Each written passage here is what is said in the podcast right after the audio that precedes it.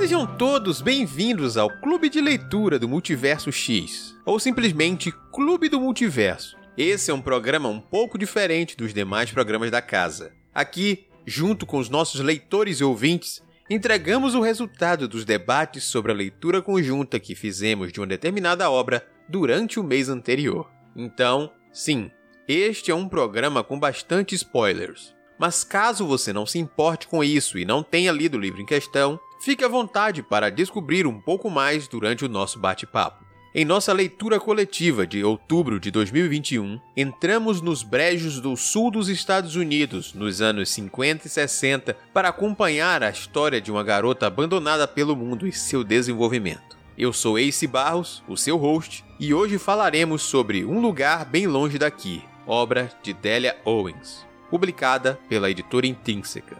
E nesse episódio estarão comigo o senhor Arechu. Olá, pessoal. E a nossa bibliotecária, Patrícia Souza. Olá, pessoas. E nossa discussão começa logo após uma breve explicação sobre o tema.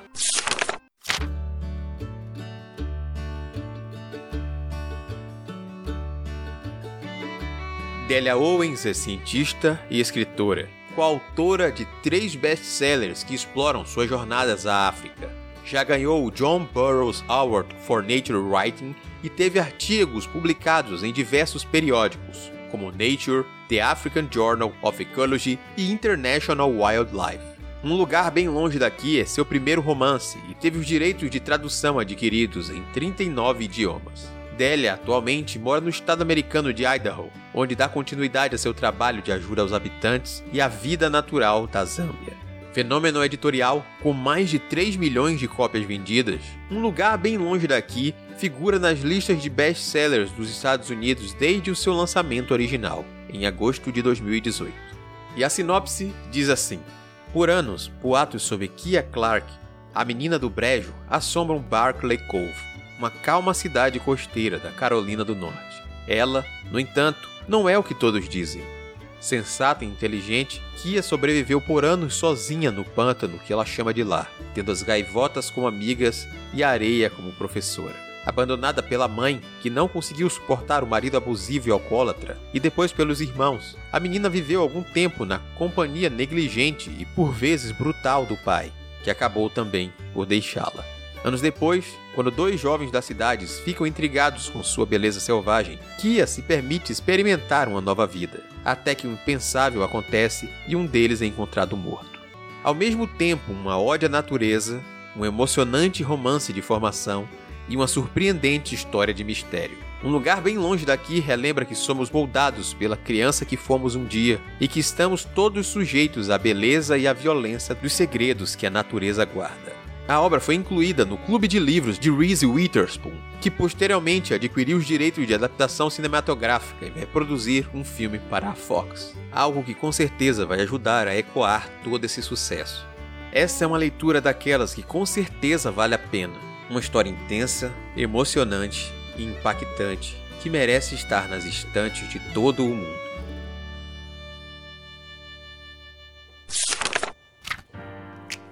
Muito bem, pessoas. Explicado um pouco sobre a obra, vamos agora falar sobre essa experiência de leitura que foi algo que a gente já pode dizer logo de cara que foi muito boa. De todas as pessoas que participaram das discussões semanalmente conosco, acredito que não tivemos grandes descontentamentos. O pessoal gostou muito e esse livro acabou em nossas listas e também na votação, chegando a, ser escolhido por indicação da minha esposa Neila, que sabia que a gente ia gostar muito. Aí tinha uma certa expectativa, o Pato sempre que se aproximava essa leitura, ele já estava falando sobre, olha, eu quero saber, ela separou, ela fala bem desse livro, ele tem que ser bom. E o que a gente viu foi realmente uma leitura que foi bem bacana. E eu vou começar então, como a gente sempre abre as nossas discussões, perguntando aos participantes dessa mesa como foi essa experiência de leitura para que vocês ouçam de outras bocas além da minha, né? Obviamente. Senhor Erechu, você estando de volta,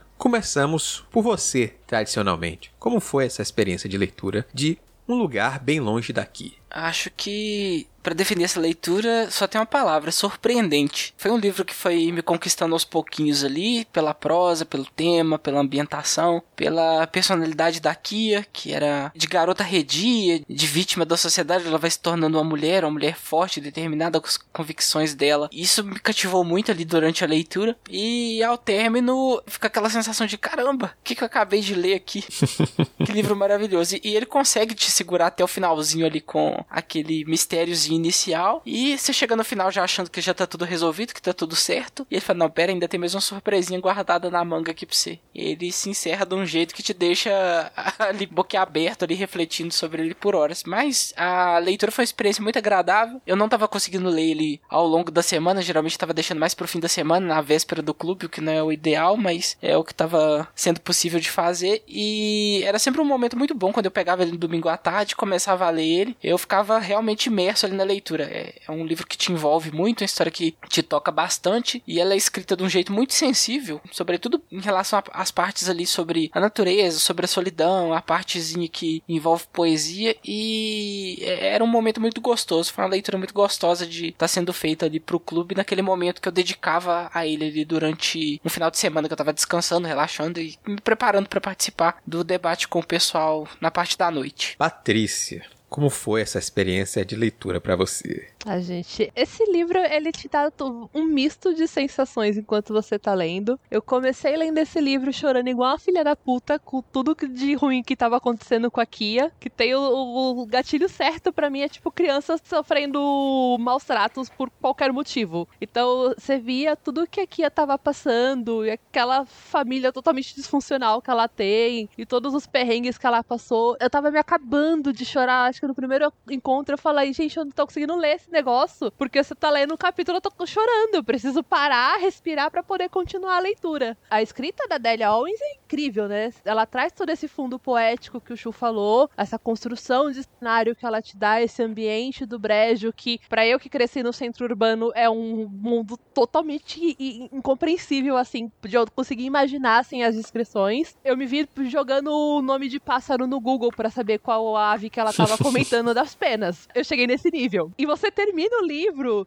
com aquela sensação de caramba, olha o que a Kia conseguiu fazer, pra no final você simplesmente e falar, filha de uma puta.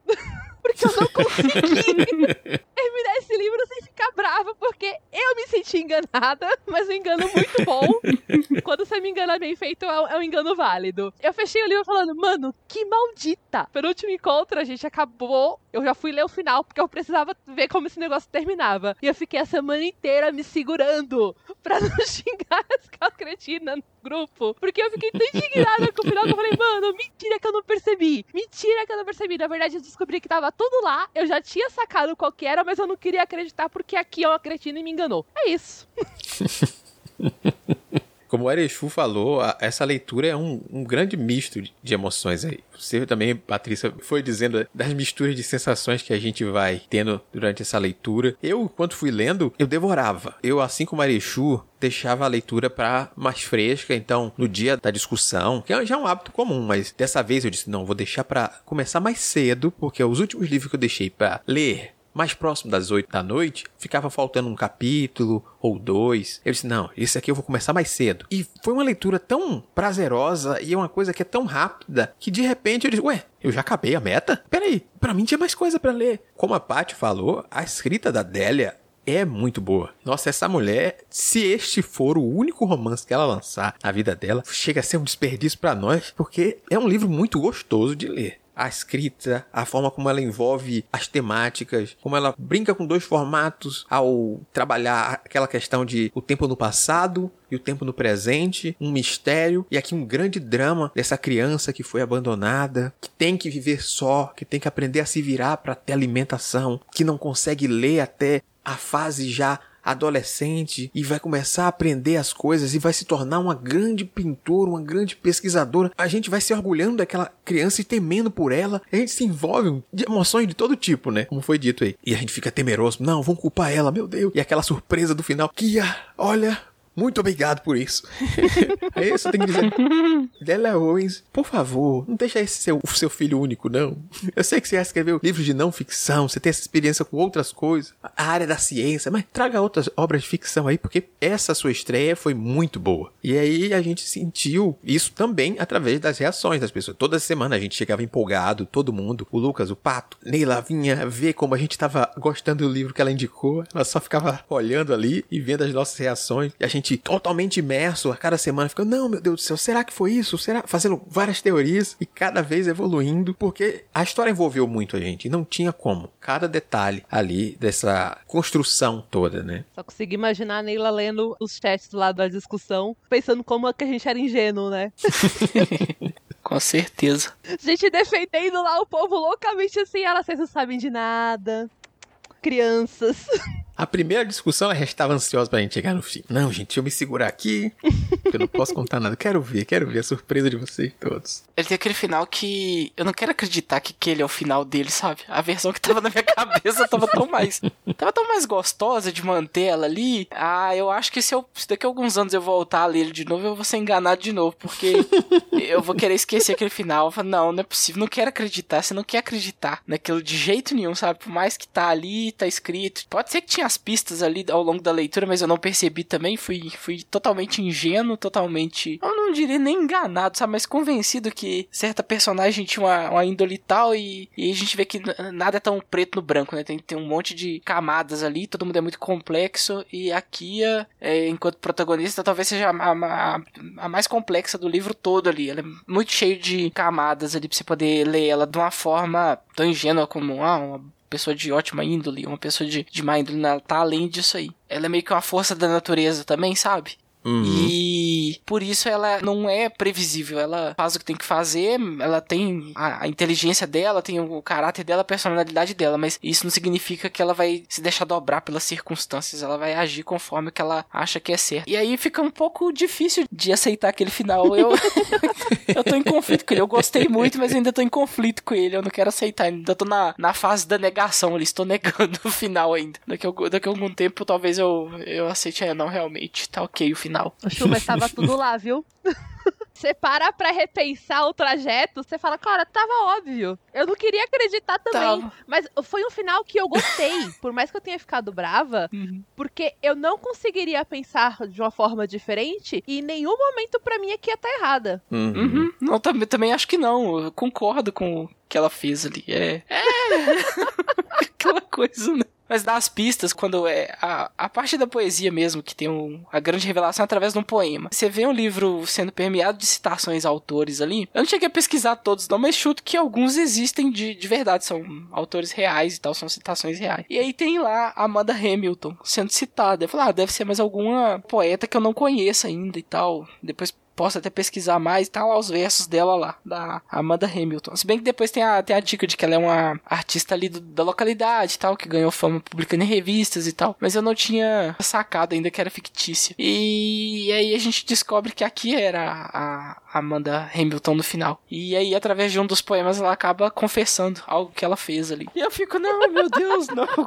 A Amanda Hamilton é aqui como assim, meu Deus? É. Não pode ser. Tô negando, tô negando o final ainda. Mas é como você disse, Chu, que ela é praticamente uma força da natureza, porque a gente vê essa construção desde o início e toda a relação dela com o ambiente e com a própria natureza, em que ela, assim como os animais, eles são amorais, eles estão à parte da moralidade humana construída daquela forma da sociedade. Uhum. E é isso que ela toma realmente como exemplo pro ato que ela faz. Eu sei que tais animais fazem isso aqui pra se defender, pra vingar, pra fazer o que for. Tamo aí, vamos replicar comportamento dos animais, porque é o que tá mais próximo dela ali, da sua observação da natureza e do que a natureza te apresenta. Isso é, é até dado pra gente através das próprias relações que ela vai tendo. As decepções, ela sempre compara com as relações amorosas. É, não, é, é somente relações de acasalamento, eles criam uma família, eles têm. tipo, ela vai comparando com animais para uma espécie de tentar entender o comportamento do ser humano também, ao que ela estuda, junto com o pântano ali, o brejo ao redor, e ela vai trazendo pra si, já que ela não tem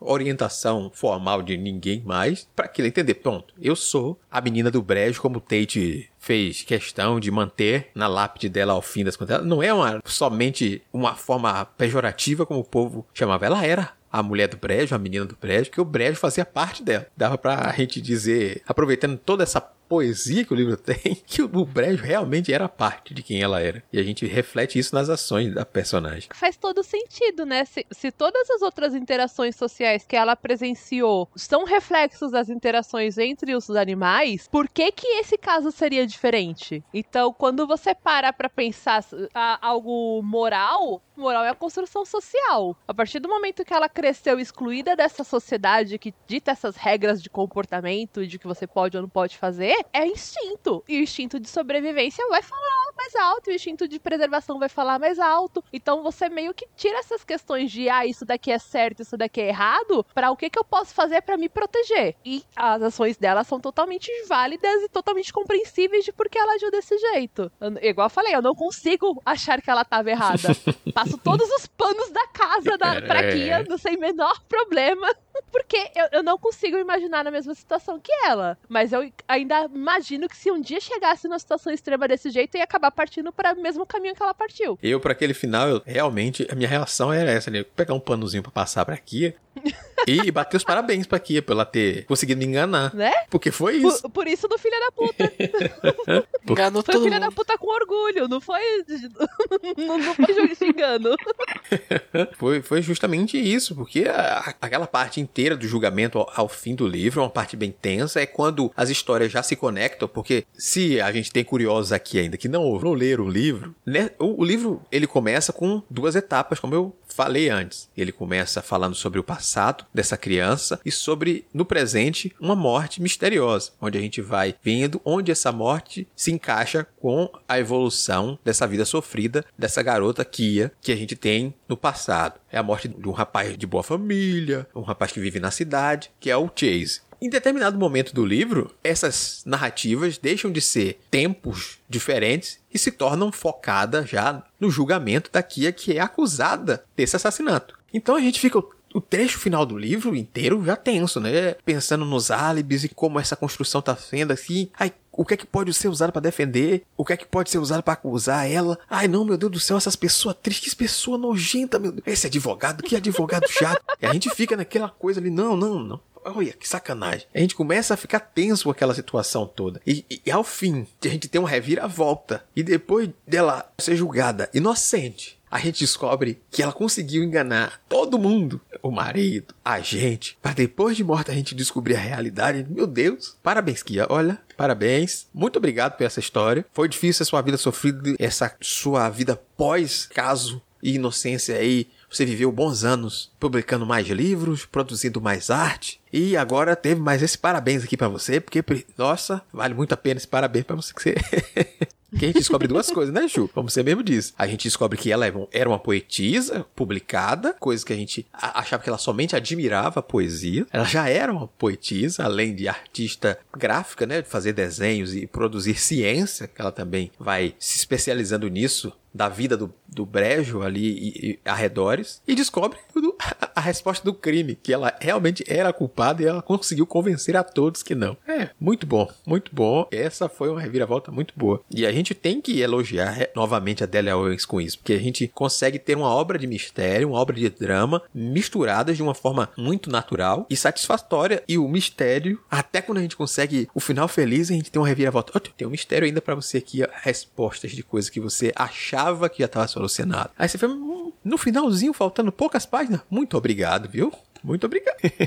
é no finalzinho justamente pra você fechar o livro e ficar, cara, como assim? Cadê? Deixa eu voltar aqui de novo. O que, que eu perdi? Explica isso direito. E aí já é tarde demais, porque a, a história daqui já se encerrou. O Tate também já, né? Fica ali. A gente fica meio Tate ali, digerindo aquilo tudo, meio inconformado, meio que não acreditando, querendo queimar aquela verdade diante dele ali. Como ele faz com os poemas que ele encontra talvez também para preservar a imagem que ele tinha da Kia, né, de inocente, injustiçada, porque foi o que ela foi a vida inteira aos olhos da gente que tem a, a essa essa concepção moral de que essas coisas são erradas, que a criança não deve crescer sozinha, não deve passar pelos maus tratos que ela passou, mas do ponto de vista dela, como vocês falaram, ela vendo a natureza dela, conseguiu entender tudo isso que ela sofria e ela conseguiu também se proteger por instinto, pela própria inteligência dela ali, com as armas que ela tinha à disposição dela, de tudo, de todas essas é, intempéries que ela teve pela vida ali. A questão central ali do, do assassinato do Chase foi só mais uma coisa que ela teve que lidar ali, porque ou ela vi viveria o resto da vida com medo dele, ou ela daria um jeito de resolver aquela situação. E ela resolveu da forma dela, da forma como ela sabia que poderia ser resolvido, da forma como ela já tinha visto na natureza de, de vários jeitos. E ela era uma pessoa que que buscava sempre essa proteção. Ela meio que já havia sofrido tanto ali com a, os, os abandonos da família dela, todo mundo indo e, e, abandonando ela. O abandono do, do Tate também, dado momento ali, quando ela era bem jovem ainda, ela sofreu muito com aquilo. Então ela estava sempre buscando se proteger desses traumas. E o, o Chase, o que ele faz com ela é algo. É, é algo sofrível. Acho que o Pato chegou a falar que é, é, é, de uma baixeza que é ainda mais baixa do que a gente espera do, do Chase quando a gente tá lendo. Esse cara tá aprontando algum, aí ele apronta uma pior ainda. Aí é como a Paty falou, tem que passar todos os panos da casa pra, pra Kia mesmo, porque não tem como. Vai fazer o quê? Vai dizer que ela tá errada? Não tá.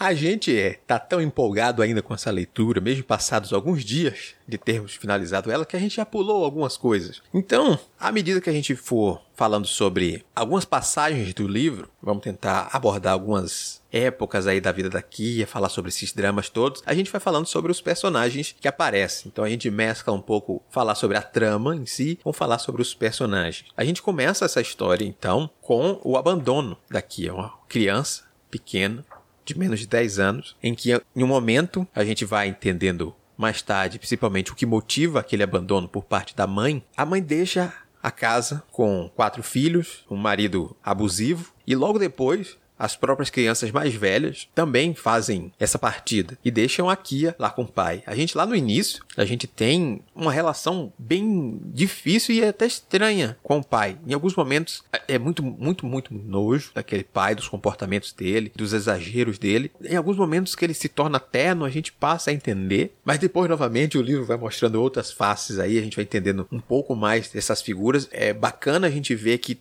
todas essas figuras têm complexidade, não são somente, nossa, eu vou botar um pai abusivo por botar aqui e aumentar o drama dessa criança. Vou botar a situação da mãe aqui e deixar ela abandonou. Por quê? Vamos construir o porquê. Vamos construir também lá no futuro as consequências desse abandono. Eu acho que isso também é uma jogada muito boa e é uma construção muito bem feita que a própria Delia faz. Aí nesse início ainda, a gente vê ela ir até a escola, fugir da escola e nunca mais voltar. E aí a gente vai começar essa criança, em primeiro momento, uma relação com o pai, depois esse pai também vai sumir e a gente vai ver figuras que se tornam muito importantes para ela, que são o Tate, que é uma criança, é um jovem um pouco mais velho que ela, que ele era talvez da idade do seu irmão, que era o Jode. Então, esse garoto passa a conviver com ela e ela também passa a conviver com uma figura importante, quer dizer, duas figuras, que vai ser o o Pulinho e a Mabel. E aí eu já abro espaço para vocês comentarem sobre esses personagens aí, porque não tem como falar sobre essa história sem falar sobre essas figuras que marcam a vida da personagem de várias formas, né? eu, tô, eu tô relembrando aqui da memória. Com o pai, a primeira coisa que a gente nota é o quanto a, aqui sente uma carência da, da família dela. O pai sempre foi alguém ausente, alguém distante. E aí tem uns, uns momentos muito legais ali quando ela começa a se aproximar dele de novo, em que ele meio que para de beber e tenta dar um rumo para a vida dele ali, mas dura um certo tempo, não muito tempo, mas dura um certo tempo que é o suficiente para ela pelo menos sentir um pouquinho daquele amor familiar ali. E a gente só lamenta que é, é tão pouco e as coisas já chegaram num ponto que já estão tão desgastadas ali para aquele núcleo familiar que a gente sabe que não vai ser algo duradouro, não vai ser aquela experiência completa do núcleo familiar que talvez a gente tenha. E a gente sente muito por ela quando ele vai embora de novo e ela tenta se virar e tal. É, é aquela sensação novamente de abandono, de solidão que aflige a garotinha pequena ali. E aí logo depois ela, ela tem aquela, aquele iníciozinho de relação se desenvolvendo com, com o Tate. Todos são, ambos são muito jovens ainda, mas eles começam meio que a a, brincar, fazem as brincadeiras com as penas ali. O Tate meio que encontra uma forma de se comunicar com ela, que ela, ela é um pouco arisca, ela não gosta de se aproximar dos outros, ela tá sempre se escondendo de, dos pescadores lá no brejo, lá, tanto que ela tá muito familiarizada com o ambiente e fugir lá dos inspetores lá da escola que estão tentando resgatar ela da evasão escolar, aquela coisa meio burocrática, né? Eles querem pegar ela, mas meio que não querem, porque dá muito trabalho, ela é muito habilidosa em se esconder. E aí o Tate meio que descobre uma forma de se comunicar com ela através das penas, que é algo que ela entende, ela tem muita curiosidade com penas, conchas, tudo que envolve a natureza ali acaba puxando muita atenção dela. E aí ela percebe o, o, zelo do Tate em trazer as penas mais raras, as penas mais exóticas, as mais bonitas para poder estar tá tentando se aproximar dela. E aí em dado momento, é, é, naquele momento ali em que eles conseguem finalmente se tornar amigos e o Tate meio que consegue ensinar ela a ler e a, escrever, consegue fazer ela entender o que, que os livros dizem ali, é, é todo um momento muito bonito ali. Você entende que o Tate está tá entregando para ela algo muito precioso, que é a habilidade de ler coisa que a escola não conseguiu, coisa que a família dela não conseguiu e talvez uma uma das coisas que a, a natureza por si só, mais que desse toda aquela sabedoria de uma vida que ela tem ali vivendo no ambiente natural, ela não conseguiria ter precisaria de um fator humano ali para poder trazer isso para ela, que é o aprendizado por meio da leitura. E ela se torna uma leitora voraz, ela passa a apreciar a poesia, ela passa a declamar. O Tate também, esse lado dele da poesia, que ele acaba pegando com o pai, que o pai dele fala que todo homem deveria ter a sensibilidade de ler e entender poesia. Ele tem um pouco disso também, e ele passa essa paixão que vem do pai dele pra Kia. E aí, em dado momento, quando os dois se apaixonam, é a coisa mais bonita do mundo. Que aí você já vem num, numa experiência calejada de com a Kia, né? Nossa, é só sofrimento, é solidão. Alguém precisa proteger essa criança e tal. E aí ela descobrindo o amor, ele é muito bonitinho os dois ali, a cena deles se beijando, tá? enquanto as árvores caem as folhas lá do outono. Eu falei, não vou nem virar essa página, porque ela é muito bonita. eu tô com dó de estragar a história daqui pra frente. E aí acontecem coisas ali futuramente que meio que dão, dão dó. Eu falei que queria ter parado naquele momento ali, mas não dá, né? A vida continua, para o bem para o mal, o caminho dos dois acaba seguindo outra direção. Aqui acaba sofrendo muito quando o Tate não é capaz de voltar para ela ali como ele havia prometido, mesmo que depois ele se arrependa pelo resto da vida dele de não ter voltado. E eles só vão se encontrar e se entender de novo lá na frente, já quando aqui já tá tendo uma outra experiência que a gente já olha e já fica assim, isso não tá sendo saudável, esse negócio tá meio esquisito. Trazendo personagens mais o, o esse até comentou do Pulinho, né? O Pulinho e a Amabel, que foram o mais próximo de uma figura paterna e materna que essa menina teve. Uhum. Se você vê essa relação totalmente errada que ela tinha com o pai dela. E a gente, assim, eu não sei, espero que quem estiver ouvindo não tenha passado por isso, mas eu cresci num lar que meu pai ele era alcoólatra, parou de beber, então agora a gente tem uma relação mais saudável, mas a minha infância eu cresci vendo esses abusos causados por causa da bebida. E cara, eu ficava tão aflita quando ele chegava, para mim, a Kia tava muito mais segura quando ele não tava perto. Porque quem convive com alguém que tem a dependência do álcool, você sabe quanto essa pessoa é instável. Então, toda vez que ele chegava na casa, eu ficava já aflita por ela. Então, quando ela foi abandonada, por mais que tenha todo esse peso de uma criança sozinha ter que se virar, eu entendia que ela tava conseguindo respirar, pelo menos. Porque ela não ficava com aquela aflição de, meu Deus, ele vai voltar. Uhum. E eu acho que essa sensação que foi um, do, um dos gatilhos que eu tive enquanto estava lendo, que foi um dos motivos de eu chorar tanto no início. Mas é bom você entender depois essa presença do Pulinho e da Mabel, foi o que deu uma ideia de da figura paterna mesmo para ela, que não precisava estar tá morando na mesma casa que ela. A gente até levantou a discussão no clube em alguns momentos de por que, que não pegaram ela para criar. E aí você tinha toda a questão também que você tá falando dos Estados Unidos nos anos 50, 60. Então você tinha uhum. a discriminação por questão de cor. Um, um, casal negro criando uma criança branca. É óbvio que ia ter todo um outro rebu em cima disso. Não é só questão, ai, por que, que deixou ela sozinha? Gente, eles moravam num bairro que era um lugar afastado, ficava longe da cidade, era um lugar, um bairro que era só para pessoas negras. Imagina se de repente me brota uma criança branca lá dentro. Uhum. Quanto que isso não vai também gerar todo um problema pro bairro. O Pulinho, ele tinha o comércio dele, que ele também não podia simplesmente arriscar e falar, vou colocar essa criança aqui, porque tem muita gente passando, ela vai ficar num, num lugar vulnerável também. Então, você tem que lembrar dessa questão social que tinha na época. Mas mesmo assim, eles não deixaram de ajudar. Você vê uma criança que ela era simplesmente negligenciada por todas as outras pessoas brancas que tinham ao redor, exceto Tate, que é um amorzinho, e eu não consigo, por mais que ele tenha eu ter ficado puta com ele pelo erro que ele fez lá no futuro de não ter voltado pra Kia quando prometeu que voltaria, mas eu não consigo não gostar do Tate, porque você entende o quanto tinha de peso também essa questão de ele ter que se formar, ele ter que conseguir se trabalhar nessa área que ele queria estudar, porque tinha o pai dele que ele tinha que ajudar também, e tem toda essa questão da história da família dele que ele cresceu sem a mãe. Então ele carregava essa obrigação também de ter um destaque para compensar o esforço que o pai dele estava fazendo por ele. E quando a gente é jovem, a gente faz muita merda. A gente toma muita decisão uhum. errada. Uhum. E a decisão mais errada dele foi não voltar quando ele prometeu voltar, gente. Então, pra mim, tá ótimo as escolhas que ele fez até, viu? Não, tô, não foi tão drástica, não. Mas essa convívio da. Voltando pra Kia e o, o Pulinho e a Mabel, foi isso. Ela conseguiu ver uma figura adulta que não negligenciou ela, que também não tratava ela como se ela fosse um nada, porque eles perguntavam sobre ela e o Pulinho tentava ajudar como podia. A Mabel começou a ajudar ela também e levava roupa e, e levava comida. Então ela conseguiu ver dentro de duas figuras adultas, em um outro ambiente onde todo mundo que estava ao redor, todos os brancos adultos que tinham ao redor estavam cagando pra ela, duas pessoas que também eram marginalizadas por questão da cor e que estenderam o braço para essa criança. E aí eu só consigo pensar também, que assim, eu, eu cresci na periferia de São Paulo, tá? Então, para quem conhece mais ou menos parte periférica, é um lugar que eu não consigo não assimilar a periferia com o brejo por questão de estar tá desassociado da parte central, onde tem o maior movimento, o maior movimento econômico. E, cara, cara, lá é cada um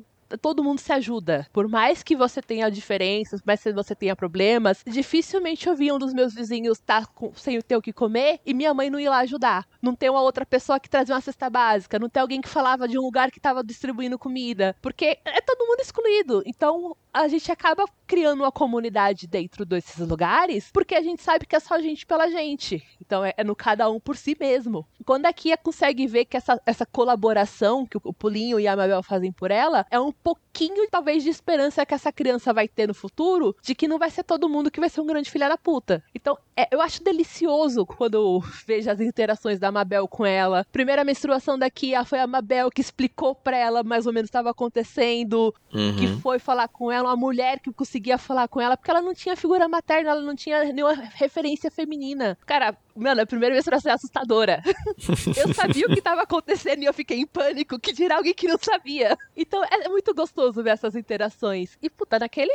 No final, quando falam da morte do Pulinho, que a Mabel fala que ele considerava ela como uma filha. Mano, mas eu chorei. Eu chorava, eu sou Lustami, você tá bem ou não? eu não tô bem, me deixa.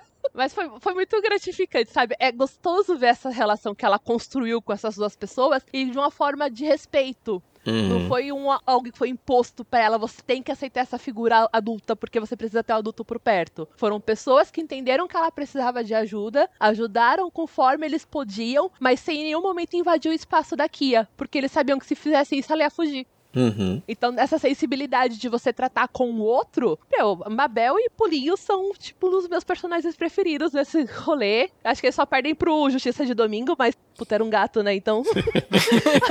já é outra pegada. Mas são personagens maravilhosos também, viu? Uhum. Era justamente isso que eu ia falar sobre a relação de pais mesmo, que você foi apontando sobre a primeira menstruação, sobre a forma como a gente vai descobrindo que ele considerava ela uma filha e, ela mesma deixa claro que também ela considerava o próprio Pulinho como pai. É, a gente vê isso no primeiro livro que ela lança, que ela separa o livro para levar para Pulinho, Pulinho bota na loja logo, aqui, com orgulho, para exibir o livro dela. Aquele orgulho, pra, que foi ela que fez, foi minha filha que fez. Ei, gente, aqui, ó. é aquele orgulho que ele sempre ostentou ali. Não, eu tô gostando de ver essa evolução. Tá indo, vai fazer as coisas, vou te dar seu apoio. Até o próprio Tate também teve essa mesma coisa, para se aproximar vou estar por perto, mas eu não vou invadir o seu espaço. Eu vou deixar você entender que eu faço parte da sua vida e vou te ajudar da forma como eu posso aqui. É, todas essas figuras aí fazem isso de uma forma muito saudável, de uma forma muito menos invasiva que o Chase, que é uma pessoa que a gente começa com o pé atrás, depois fica com aquela dúvida, será? Aí depois a gente descobre, ah, não, eu tava era com certeza mesmo, esse cara não presta. É porque a gente já começa assim, não, não, esse menino, hum, não sei se eu confio nele não. Aí depois ele começa a fazer umas coisas e ele é até bom com ela, aí você vai, ué, será que eu tô enganado? Ele é uma companhia até legal para ela. Aí depois ele começa a mostrar as garrinhas de fora. Hum, hum, sabia, sabia. Porque, mas desde o início ele tem é, isso mais invasivo, ele quer estar ali vou atrás. Diferente dos outros que, mesmo para se aproximar, foram com muito mais cautela, com esse cuidado todo que, que a gente vê no amor de todas as formas possíveis entre, entre eles aí, né? Nessas figuras. É muito bacana essa interação desses personagens. E é como você falou, o contexto histórico é fundamental para a gente entender as relações também. Tanto é que depois de adulta, a gente já entende que aquilo ali ainda é recente, as lutas dos negros, principalmente para aquelas questões políticas e raciais. Era os anos 60 é realmente a época que isso, é, esses debates estavam mais fortes do que nunca nos Estados Unidos. Aí ela sabia ali que, mesmo ela feliz e tudo mais, ela não, não iria uma moça branca abraçar um homem negro em público. A gente tem essa citação dentro do livro. A gente sabe entender pelo contexto é fundamental para saber como era o resto do país para não dizer, não, não é somente esse pedaço aqui, não, gente. É, é algo muito maior. Entenda o contexto histórico, político, geográfico da coisa. A gente vai vendo esse reflexo também em outros, em outros papéis, em outros personagens. A gente vê o pai dela desde antes da Grande Depressão, com uma família ainda em, em ascensão, com tendo posses e perdendo tudo, arriscando indo para a guerra. A gente vê ali para a Segunda Guerra Mundial. Então a gente vai vendo a história também dando contexto para a base de outros personagens, que é bem interessante essas partes também. E é uma, uma, boa pesquisa, além da pesquisa científica que essa mulher tem, porque ela trabalha já na área, então ela, a observação de animais é parte da rotina dela. Os outros livros que eu citei, que não são de ficção, são todos de observação de vida selvagem. É um trabalho muito bem feito. Eu vou passar esse programa todo elogiando a mulher? Vou passar. não tem como não elogiar vai tá esses errado. Não vai estar tá errado, Você tá certíssimo. Pois é, porque essas características são importantes para a gente absorver a história como um todo e entender mais esses personagens aí. Já que eu citei o Chase, e a gente pode citar ele como um, um dos outros personagens mais importantes de, desse início de fase adulta dela, após ali principalmente o rompimento com o Tate, quando o Tate decide ir para a faculdade e não retorna, a gente tem ele ali nesse papel de maior destaque na própria vida dela. Eu já falei que é um cara que não presta e tudo mais. E a gente tem um outro lado do livro que também aconteceu bem desde o início, que é a parte da investigação. A, parte policial também é algo interessante, apesar de eu, no momento, não me recordar o nome dos personagens em si, do xerife, do ajudante do xerife, mas durante a leitura era uma parte que me prendia não só pelo mistério, mas a interação entre aqueles personagens ali também era divertida de se ler. Então, mas, mas vamos começar aqui falando do, do Chase pra gente tirar logo a coisa ruim da frente a gente pode falar um pouco do xerife e da leitura depois, porque essas partes, mesmo a gente ficando com raiva do xerife um pouco depois, a gente ainda se divertiu com outros pontos ali durante a leitura. Fica assim, resumindo, Chase, ele é o boy lixo. Pois é. é, é aquilo. A, a Kia tava num momento de solidão, porque ela tinha terminado com o Tate, e o Chase se aproximou. E a gente sabe quando a gente tá solitário, a gente é burro. Então, a Kia fez uma série de escolhas muito ruins, baseadas, é claro, em todas as indicações que o Chase dava de que gostava dela. Uhum. Ela foi enganada? Uhum. Foi. Foi uma vítima de, outro, de um boy escroto, que é o que é o medito desse Chase. E aí ele consegue chegar no ápice da escrotidão, que ele agride ela fisicamente e tenta abusar dela sexualmente. Então, como eu disse, que está certíssima de ter matado esse grandíssimo filho da puta, porque é, foi o que exatamente o que ela falou. Ela conseguiu escapar ela sofre agressão física, mas ele não chega a agressão sexual com ela que ela consegue fugir. Mas ela sabe que um cara desses não vai te deixar em paz. Então, ou ela se livrava dele, ou ela viver com medo dele. Uhum. E, cara, você realmente acha que aqui ia ser a pessoa que ia viver com medo? A menina já cresceu com medo. Ela não vai aceitar uma vida adulta com medo também. Ela tá certíssima. E a gente encerra desse quadro porque esse boy não merece mais do que isso. Ele foi lá pra, tá, pra ser morto e morreu merecendo, tá? É isso. E a gente pode voltar pros policiais agora, que são mais legais. Mas se vocês quiserem xingar o Chase, vocês podem também, porque merece. Mas é isso mesmo, ele é essa figura podre aí, que ele, a primeiro momento ele, ele se aproveita dessa vulnerabilidade sentimental dela, né, que ela tá com sentimentos feridos, ela tá é, com, um pouco de carência também, ao mesmo tempo, porque ela, ela, ela vive sem contato humano, ela tem um contato agradável, uma pessoa ali que tá aparentemente se aproximando de uma forma mais calma. Porque ele primeiro ele tenta se aproximar de forma meio arisca, depois ele, ele tenta passar um longo tempo como se estivesse somente enrolando ela, que é o que ele tá fazendo, e ela vai cedendo ali, porque ela tá vulnerável. E depois, como, como, como você mesmo disse, ela não iria se sujeitar a estar ali para ser vítima de algo, porque ele ia tentar aproveitar da vulnerabilidade social também. Né? Toda a sociedade julgava ela já como algo menor, era alguém dos brejos ali que não valia nada, já tinha várias histórias sobre ela. Então, tipo, o que ele fizesse, ela que procurou, né? A culpada seria ela. A, a, a própria sociedade, a gente vê pelo próprio julgamento que esse pensamento é o que tá ali na sociedade mesmo ali e, e, eles não têm certa vergonha nenhuma de, acabar pondo isso em prática e a gente fica feliz realmente Pático dizer assim, matou mesmo. Já tava sendo julgada mesmo. Isso mesmo, faz, faz. Mas assim, se hoje, às vezes você não sabendo ou não sabendo história nenhuma sobre a mulher, tendo sido inventado ou inventado nada sobre ela, a mulher que denuncia um abuso, ela sempre vai ser questionada de por que, que ela foi abusada e não questionar por que, que o cara abusou. Imagina naquela época onde a mulher tinha ainda aquela ideia de ser uma pessoa que tinha que ficar casta, que guarda, se guardar para o marido e tudo mais, numa sociedade onde ela já era mal falada, onde ela era negligenciada e onde rodava N histórias sobre ela que ela nem sabia que estava acontecendo, mas estavam rolando. Essa menina, se ela vira pro policial e fala: Olha, eu fui abusada por esse filho da puta, ninguém ia acreditar nela. Ela ia ser. Se alguém acreditasse que ele se rebaixou ao ponto de abusar dela, o que para mim isso é, é uma concepção assim muito absurda, sabe? Achar que o cara se deu o trabalho de descer ao nível dela, mesmo assim eu falar que foi ela que provocou. Então, uhum. ou ela tomava as rédeas e resolvia por ela mesma, ou ela ia ficar estagnada ali. Exatamente. E toda essa outra parte da, da do, do Chase ser coberto ali pelos privilégios sociais ali, em comparação com a Kia, porque ela é negligenciada, ela é excluída, ela não, não, não teria voz nem vez dentro do, do sistema de legalidade ali, que também já seria totalmente parcial em favor do Chase. É, é você vai lendo, você vai ficando enojado de ler aquilo, e quando você vai extrapolando um pouco, poxa, isso ainda acontece ainda, não, não é lá uma coisa dos anos 70 que ficou lá no, nesse passado aí. Ainda é comum, como a, a Paty citou, um caso de denúncia que a vítima é sempre questionada, a vítima nunca é, é, é vista como a, a, a, vítima pura e simplesmente vamos procurar e punir os culpados aqui. Não, você está questionando a vítima, além de, de, todo o abuso, de todo o trauma que é, você ainda leva a questão da, de questionar a, a vítima como motivador do, do, do abuso que ela sofreu. É, é muito errado, é muito difícil de ler essa parte do livro e não ficar indignado viu? Uhum. Uma das uhum. partes mais, mais nojentas mesmo, tem outra palavra para dizer, é, é, justamente essa aí do relacionamento do Chase com ela e você sabendo que tem tudo isso de pano de fundo. E a gente vai descobrindo que ele tem meio que duas vidas, né? A vida com ela ali, que até então cita só os dois, parece ok, mas a gente sabe que ele tem toda uma outra vida, todo um, um, outro social que ele faz com o pessoal da cidade ali, que são os casinhos que ele tem. Ele tem uma outra noiva, e aqui descobre que ele se casou com ela através de um jornal antigo, alguma coisa assim. E ah, ele é, ele é muito escroto, não tem. não tem nem. Não sei nem porque que a gente tá queimando pauta com ele. Ah, morreu foi pouco.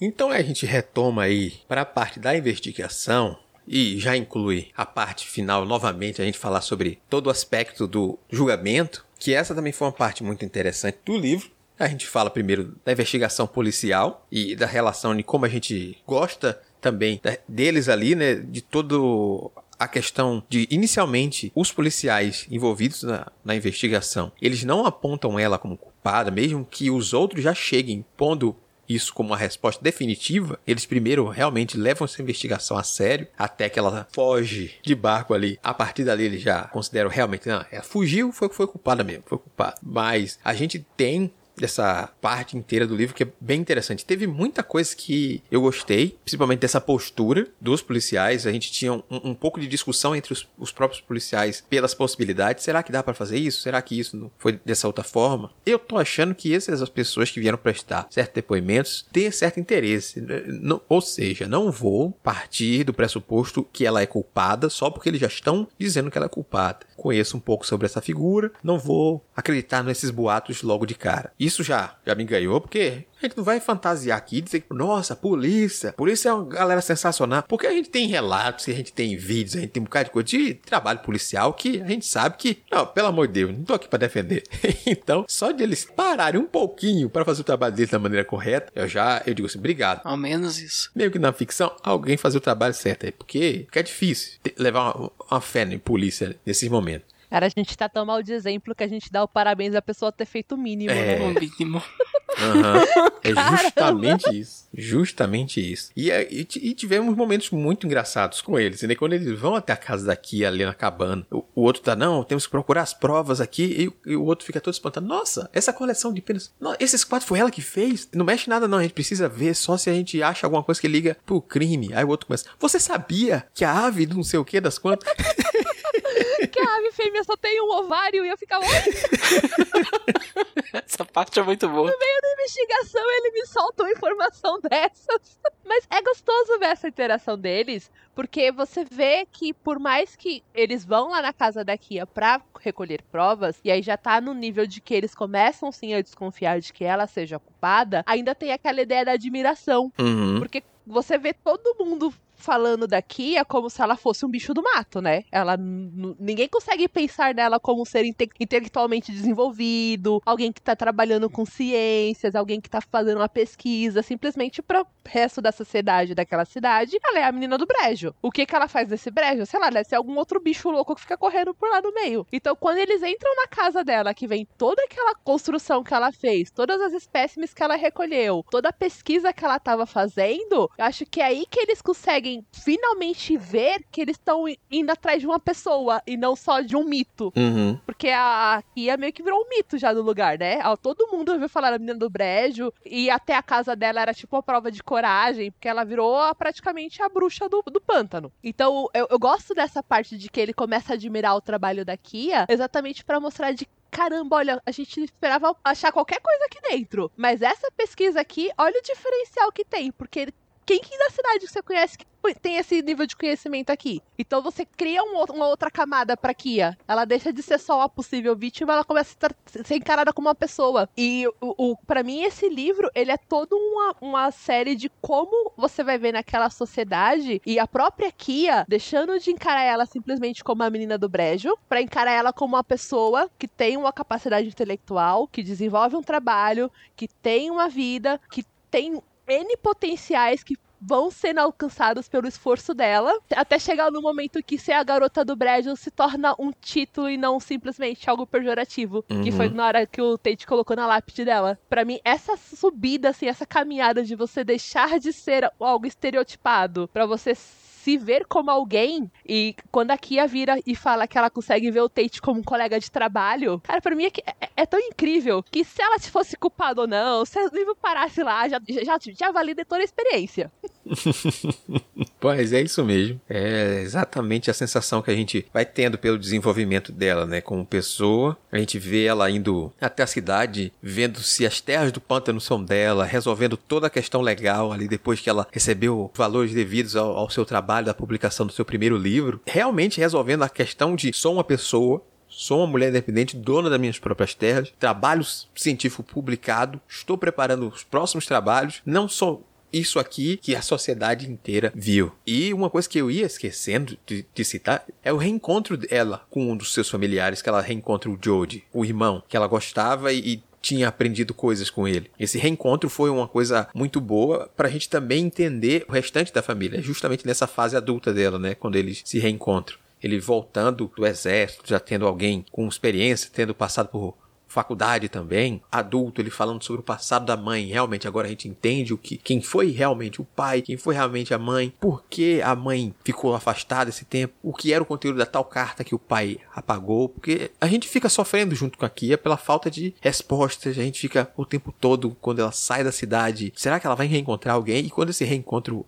acontece, já é parte desse engrandecer que a gente tava falando aí, né? De se desenvolver como pessoa e ela entender os próprios pais e o restante da família como pessoas, apesar de ela não encontrar todos eles. Ela descobrir que a mãe já tá morta tudo mais. Mas a figura do irmão ter retornado para a vida dela. É muito importante porque é alguém que ele tá ali para dar apoio, é uma base familiar que ela vai ter os sobrinhos no futuro, vai ter esses parentes que vão se encontrar, ela não é mais solitária, ela é uma pessoa completa. Mesmo ela depois de casar, ela não podendo ter filhos ou, ou, coisa do tipo, não, ela não vai ela não acaba não sentindo falta dela, disso. É, é ela aqui, o meu trabalho, o Tage, estamos satisfeitos, tá ótimo. Tem outros parentes aqui, posso amar outras crianças aqui, tá ótimo também, top. E aí por isso que a gente fica até satisfeitíssimo com aquele o final, apesar do, do pato, por exemplo, dizendo, nossa, foi muito rápido que depois do julgamento foi muito rápido o que aconteceu com ela. A gente queria ver, queria ver mais reparação. É uma reparação, ela só é passando mais tempo sendo feliz do que foi aqui. Mas só de você ver aquele pedaço todo de reconhecimento, a própria cidade, a gente vê a cidade começar a crescer em torno disso. Cada loja, dizer que cada loja tinha um exemplar de um livro, pelo menos, dela para mostrar, crescer e se desenvolver como cidade, mas também aproveitar essa questão do local, do brejo aqui, como questão turística e tudo mais. E essa menina, que era alguém menor, se tornou alguém digno de receber prêmios e recusar-se a receber. Não, você vai receber aqui esse prêmio aqui, honoris causa doutora. Não, quero não, obrigado. é isso aqui, não, eu sou quem eu sou. Não precisa você me dizer não, eu já sei quem eu sou. Eu me basto. Isso é importante para a gente pensar, né? Eu me basto.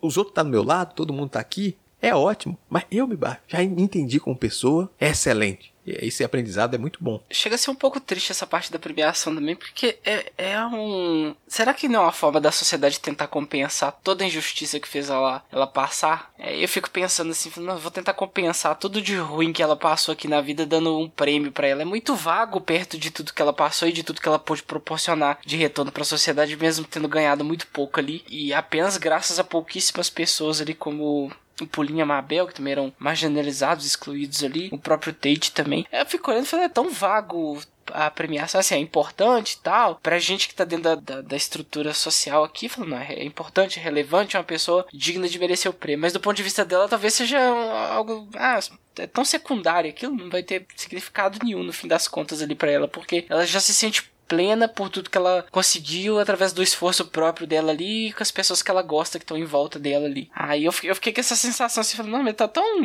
É, tão gratuito isso aqui. Agora, depois de todos esses anos dela sendo vítima de fofoca, sendo acusada de assassinato, sendo tratada como um bicho, vão dar um prêmio para ela ali pra amenizar um pouco a situação, né?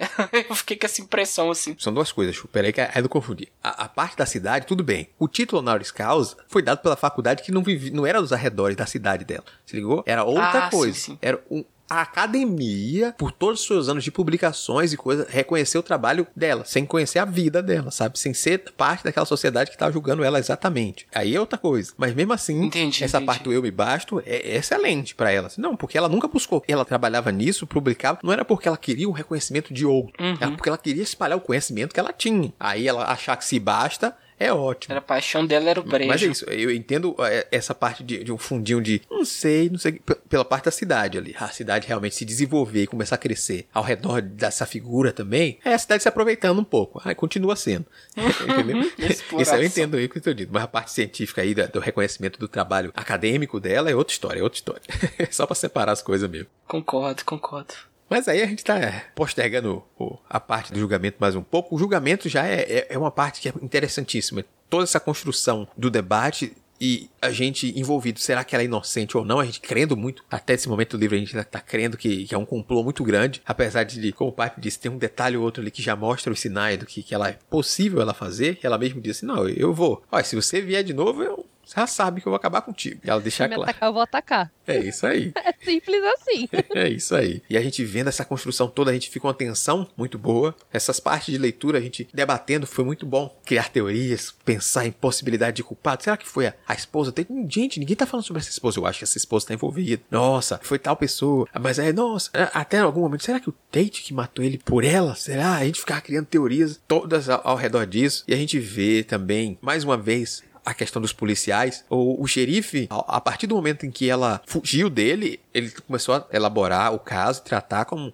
ela realmente era culpada, ela fugiu, ela demonstrou essas coisas aí, vamos levar para julgamento, enquanto o assistente lá tinha é, umas interações muito mais respeitosas. Ele pegava a comida e trazia: Não, senhorita Kia, você tem que comer sua comida, não, eu vou trazer, amanhã vai ser não sei o que das quantas. Você pode deixar o gato entrar? É a justiça de domingo. Você pode deixar ele passar assim para me fazer companhia? Posso. E nas pequenas atitudes você vê que a diferenciação das pessoas assim e, e era muito interessante a parte judicial. É, ali o, o, o, pessoal parou assim, nossa, tô vendo aqui aprendendo de novo é How to Get Away with a Murder. Tô vendo aqui, meu Deus, aqui a advocacia. Eu sou formado nessas séries, tô vendo muito aqui a discussão de caso. Nossa, vamos elaborar a sua defesa? Não, você tem que dizer isso aqui. E, e foi surpreendente também que ela, desde o início, ela disse: Não, eu não vou dizer que eu sou culpada, não. Não. Eu vou manter minha inocência. Você que defenda aí. Advogado. Foi. Não, a gente pode alegar que você foi culpado por isso. Não, eu sou inocente, você trabalha aí, vamos lá. E o cara tem um trabalho nas a gente, meu Deus, será que esse cara vai conseguir? Vai conseguir convencer essas pessoas? E toda hora aparecia uma pessoa que disse que viu, que disse que ouviu.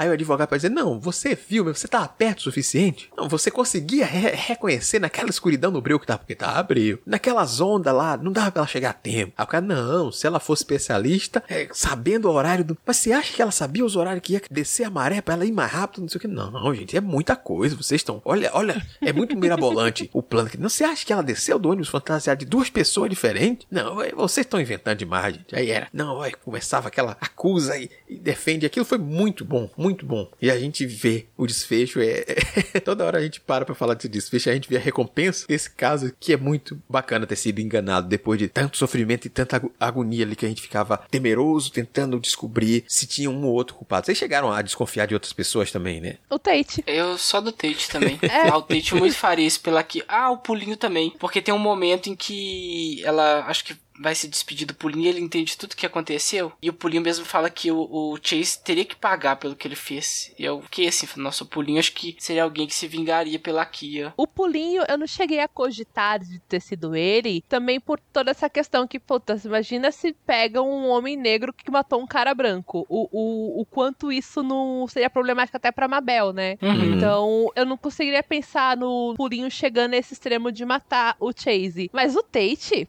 quando ele diz descobriu o, o, tudo que o Chase fez, nossa, tinha certeza que tinha sido ele. Na hora que chega com a lancha ali para falar, falar com ele quando ele tá no brejo depois do julgamento, eu falei, pronto, descobriram que foi o Tate, vão levar o cara preso, fudeu, eles vão ficar juntos de novo. Foram os dois suspeitos. A, a outra mulher lá do Chase, ela tava muito em segundo plano para ser ela e não, não foi uma possibilidade que eu levei mais adiante. O pulinho seria mais por aquela coisa, aquela a coisa do, do pai querendo uhum. fazer pela filha e tal. E eu acho que talvez se deixaria levar pelo sentimento de, de vingança, aquela indignação por toda a injustiça que ele já vinha testemunhando em relação a Kia desde a infância, pra, sabe, no, no calor da, da, da, emoção fazer alguma coisa impensada. Mesmo que não de forma intencional, mas talvez ele, ele só teria ido lá para dar uma bronca no, no, Chase pelo que ele fez, e aí acontece a fatalidade, ele acaba escorregando e caindo de lá de cima, que era uma das possibilidades que os policiais tinham cogitado também. Mas aí quando começa a entrar em cena aquele gorro vermelho, e o gorro era do, do Chase, ah, acho que foi o Chase mesmo que matou, porque ele amava a Kia e não suportou saber que o, o, o Chase estava fazendo uma filha da putice tão grande com ela, quanto essa aqui que ele, que ele descobriu. Foram os dois que eu suspeitei. E se tivesse sido o Tate, ele também não estaria errado. Não, não, estaria certíssimo. Só pra deixar avisado também que ele estaria certíssimo. Agora, daqui, não, inocente de tudo, que injustiça. Lá no, no tribunal, eu lendo a, a, as cenas lá do julgamento, nossa, mas que cidade de, de gente é, preconceituosa, então já condenaram ela antes de, de, de tudo que fazem aqui é pra ver ela como culpada. Não tem como esses, esses argumentos aqui da, da promotoria que acusando ela não se sustentam. É tudo baseado em achismo. E o achismo deles é parcial, porque todo mundo tem preconceito com ela. Todo mundo conhece ela como a menina do brejo, aquela figura mística lá e tal. Estão julgando ela por isso. E olha quem que ela é. Uma pessoa. Ela publicou livros. Ela, ela é inocente. e é o tolo, ingênuo. aquela justiça de domingo gosta dela. É claro que ela é inocente, gente. O gato, o gato o gato, o gato deitou no colo dela Exato. no julgamento, você quer assinar? O gato deitou no teu colo, é óbvio que você é uma boa pessoa. Mas é isso mesmo, gente. É, a, minha, a minha suspeita sobre a esposa do Chase é que eu esperava que ela fosse ter um destaque em algum momento. É, mas isso não foi se confirmando. Eu digo, é, minha aposta talvez seja o Tate. Apesar de ter o fio, de não sei o que das contas, mas eu acho que pode ser o Tate. Eu não vou muito curtir, não, mas, mas só parece o mais óbvio ser ele, né? Tipo aquela coisa do amor mesmo, ele ver, tentar ajudar ela e tudo mais. Mas foi muito melhor ter sido ela mesmo, no fim das contas. Aquela resposta é, foi muito satisfatório ter sido ela. E, e além do que Paty falou do pulinho. Foi bom não ter sido pulinho. Eu acho que até pro próprio livro foi ótimo não ter tido nenhum envolvimento do pulinho. É tipo, no fim das contas, ter sido o homem negro. É o único, um dos únicos personagens negros da história. É, é, é, quem cometeu o crime. Mesmo que tivesse essa justificativa toda que o Arishu apresentou. Seria muito ruim pra história em si também, pra autora, por que fosse. Ah, não, vou incluir isso. E no fim das contas, o, criminoso acabou sendo ela. Mesmo que fosse por amor. Ter sido ela mesma foi excelente. Porque, não, eu não preciso de ninguém, não. Não é aquela coisa do eu me basto que eu falei. Até para resolver meus problemas, eu, eu mesmo resolvo. Gente, por mais que vocês me amem, eu que faço minhas coisas aqui. Eu tô preparado, tô pronto. Desde criança que eu me viro, não vai ser agora. Um otário desse vai me fazer nada, não.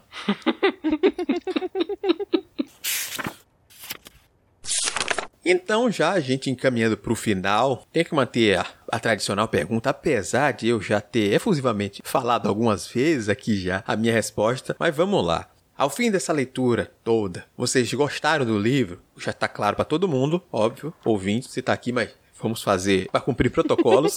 Vocês gostaram dessa leitura? Leriam outras obras, outros romances da autora? Senhor Airechu? Da Delia Owens, eu com certeza leria mais algum romance. Mas eu fiquei pensando aqui, falei, eu, eu queria muito ler os livros daqui, as aquarelas dela, aqueles livros de fauna e flora ali do Brejo. Devem ser livros magníficos, assim, de você tá folheando, o que ela pintou. E também os poemas da Amanda Hamilton. Alguns eu marquei no livro lá que eu gostei muito. Eu queria ler uma coletânea de poemas da Amanda Hamilton Hamilton, que não existe. Como assim não existe, meu Deus? Eu tava achando que era alguém real de verdade e não é uma personagem, uma criação do livro também. Mas da autora da Delia Owens, eu achei magnífica o estilo dela, como ela conseguiu construir toda aquela ambientação do brejo. Tem, obviamente tem muito conhecimento dela como pesquisadora da vida selvagem no livro, mas tem também aquele valor literário que é conseguir transformar todo aquele conhecimento técnico em algo palatável do ponto de vista da literatura. Você ficar envolvido com a trama, você ficar envolvido com os personagens. Tem todo um, um trabalho muito bem feito nesse sentido ali. E, e eu fico ainda mais mais impressionado de ser o primeiro romance dela. Acho que ela mandou muito bem, assim, num, num primeiro romance. E fiquei muito feliz também de saber que o livro já teve os direitos comprados e provavelmente vai ser adaptado pro cinema. Deve, deve ser magnífico você ver a vida selvagem no brejo ali numa tela grande de cinema. Também fico, fico bem curioso para assistir como seria uma adaptação desse livro. E é isso, eu gostei, leiam Delia Owens, um lugar bem longe daqui, vale muito a pena. Se ninguém leu ainda, tô ouvindo esse podcast, tomou todos os spoilers, mas você vai ficar com essa sensação que a gente ficou uhum. no final também de. Vai.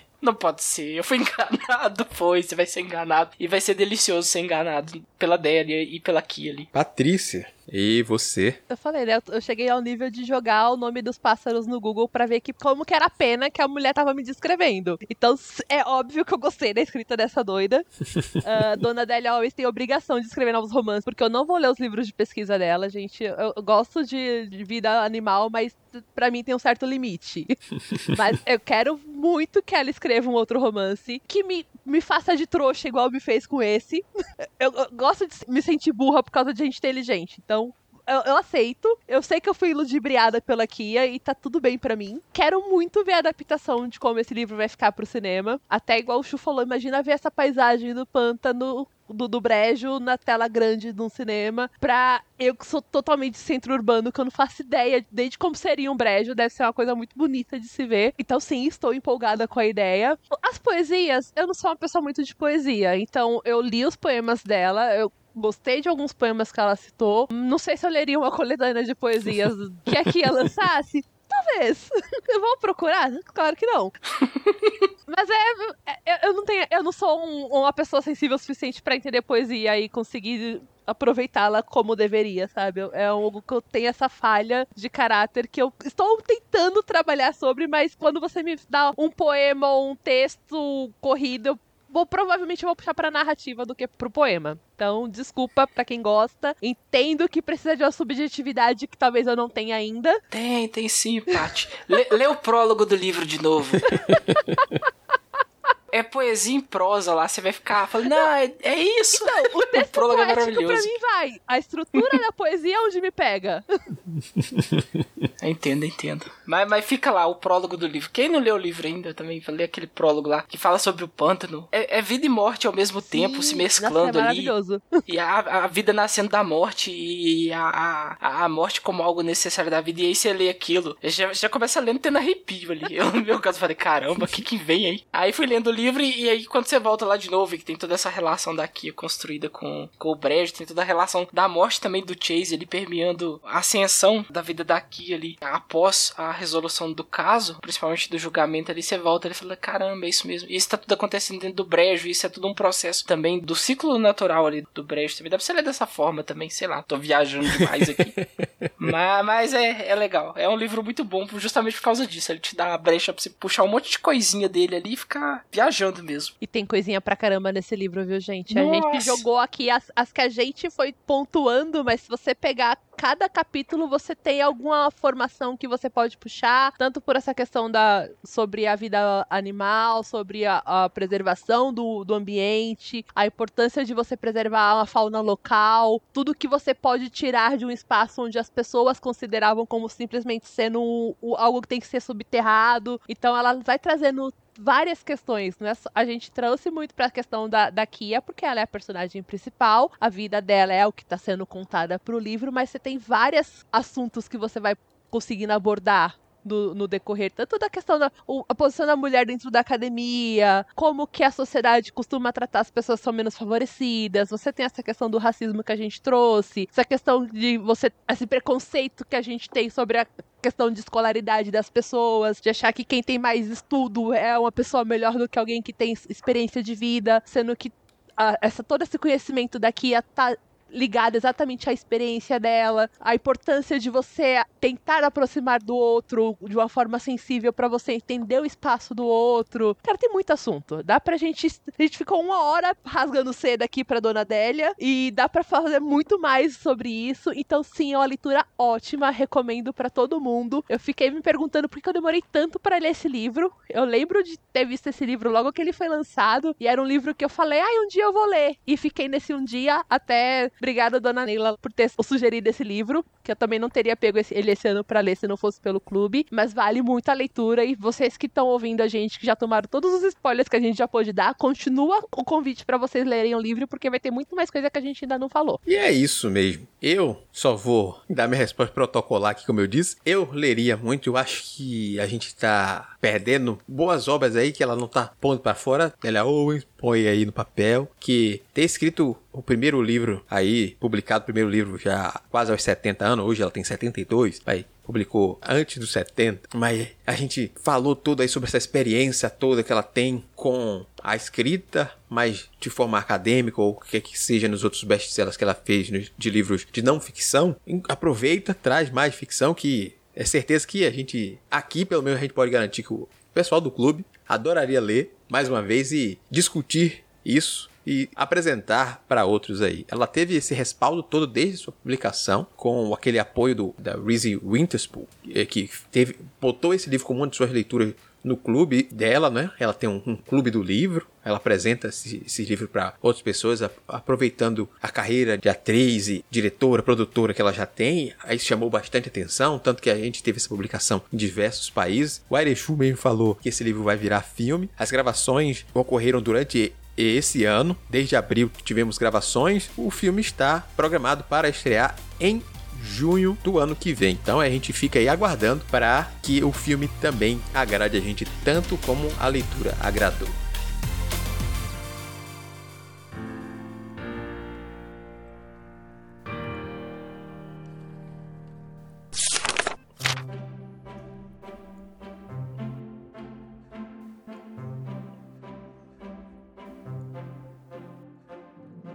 E esse foi mais um episódio do Clube do Multiverso. Conte para nós como foi a sua leitura, principalmente se você gostou desse livro. Nos ajude a entender e ampliar essa discussão. Siga as indicações da Holly e compartilhe conosco a sua experiência, correções e afins. Bom, vem com a Holly. Você tem várias opções. A primeira delas é enviar um e-mail para contato@multiversox.com.br não esquecendo de identificar a razão do contato no assunto. Se preferir, pode comentar diretamente na postagem no site multiversox.com.br através do Discos ou do Facebook, ou no YouTube, se está nos escutando nele. Além disso, pode seguir nas redes sociais e marcar a gente. Estamos como arroba multiverso X em todas elas. Ademais, as nossas arrobas individuais estão na descrição do post. E claro, o mais especial, vem fazer parte da nossa comunidade no Discord, bater um papo com a tripulação, participar das nossas leituras coletivas e, quem sabe, até gravar com a gente. Não marque bobeira e confia na role que se brilha. Além disso, deixa o espaço para Patrícia reforçar o seu recado importante de amor às bibliotecas. Gente, eu aproveitar o espaço. A gente tá com a retomada das atividades aqui em São Paulo. Imagino que nos outros estados também estão começando a abrir algumas coisas. Então eu reforço o meu convite que eu costumo fazer os podcasts que eu participo, de frequentarem bibliotecas, principalmente bibliotecas públicas. Tem bastante coisa legal disponível nas estantes. Eu vou estar tá sempre divulgando sobre bibliotecas, é uma das bandeiras que eu carrego. Quem me segue no Twitter vai ver falando de biblioteca. Vou falar aqui, vou falar lá no boteco. Esse livro foi um dos livros que eu vi quando entrou na biblioteca onde eu trabalho, que foi o que me despertou a curiosidade de, nossa, eu vou ler ele depois. Comecei a indicar para todo mundo depois que eu li e é uma surpresa muito legal. Bastante gente que pegou o livro porque eu indiquei e depois falou que gostou demais do livro também. Então fica assim, a biblioteca ela tem um, é um espaço também, se a gente quiser fazer uma analogia com, com o brejo, dá para fazer? Claro que dá. Você tem uma diversidade de obras dentro da biblioteca, de diferentes assuntos, diferentes autores autores, diferentes nacionalidades, mas todas elas formam aquele organismo vivo que é a biblioteca. E é uma das leis da biblioteconomia que eu acho mais maravilhosa. A biblioteca ser um organismo vivo que vai crescendo e vai se multiplicando, e isso não consegue acontecer sem auxílio do entorno. Então, prestigiem as bibliotecas da sua cidade. Se por acaso na sua cidade não tem biblioteca, entre em contato com o governo, prefeitura, os órgãos públicos responsáveis pela parte cultural da sua cidade. É direito da sociedade ter um acesso a bibliotecas, a bibliotecas de qualidade. Só que, infelizmente, como qualquer instituição, ela ela vai recebendo verbo e recebendo incentivo conforme vai tendo procura e vai gerando demanda. Então você falar, ah, eu não vou na minha biblioteca da minha cidade porque lá não tem nada, desculpa, lá vai continuar não tendo nada a não ser que vocês se mobilizem para que isso aconteça. Então frequentem os espaços, prestigiem, tem biblioteca digital, você acha coisa online que está disponível para empréstimo também. Lembrando sempre que há um serviço gratuito você já pagou seus impostos, você tem o direito de usar e você vai descobrindo livros tão bons quanto esse da Délia e outros autores também e as surpresas são maravilhosas. Então vão lá, fica meu convite, vão respeitando o protocolo de segurança, todo mundo de máscara, álcool em gel, a gente ainda está no meio de uma pandemia, mas esses espaços são para vocês. Vamos fortalecer essa retomada para a gente ter cada vez mais polos de cultura sendo espalhados pelo país. Obrigada, gente. Reforço o convite para que venha participar das nossas leituras em nosso canal do Discord e nos ajudar a definir as próximas. Um grande abraço e até o nosso próximo encontro. Thank you.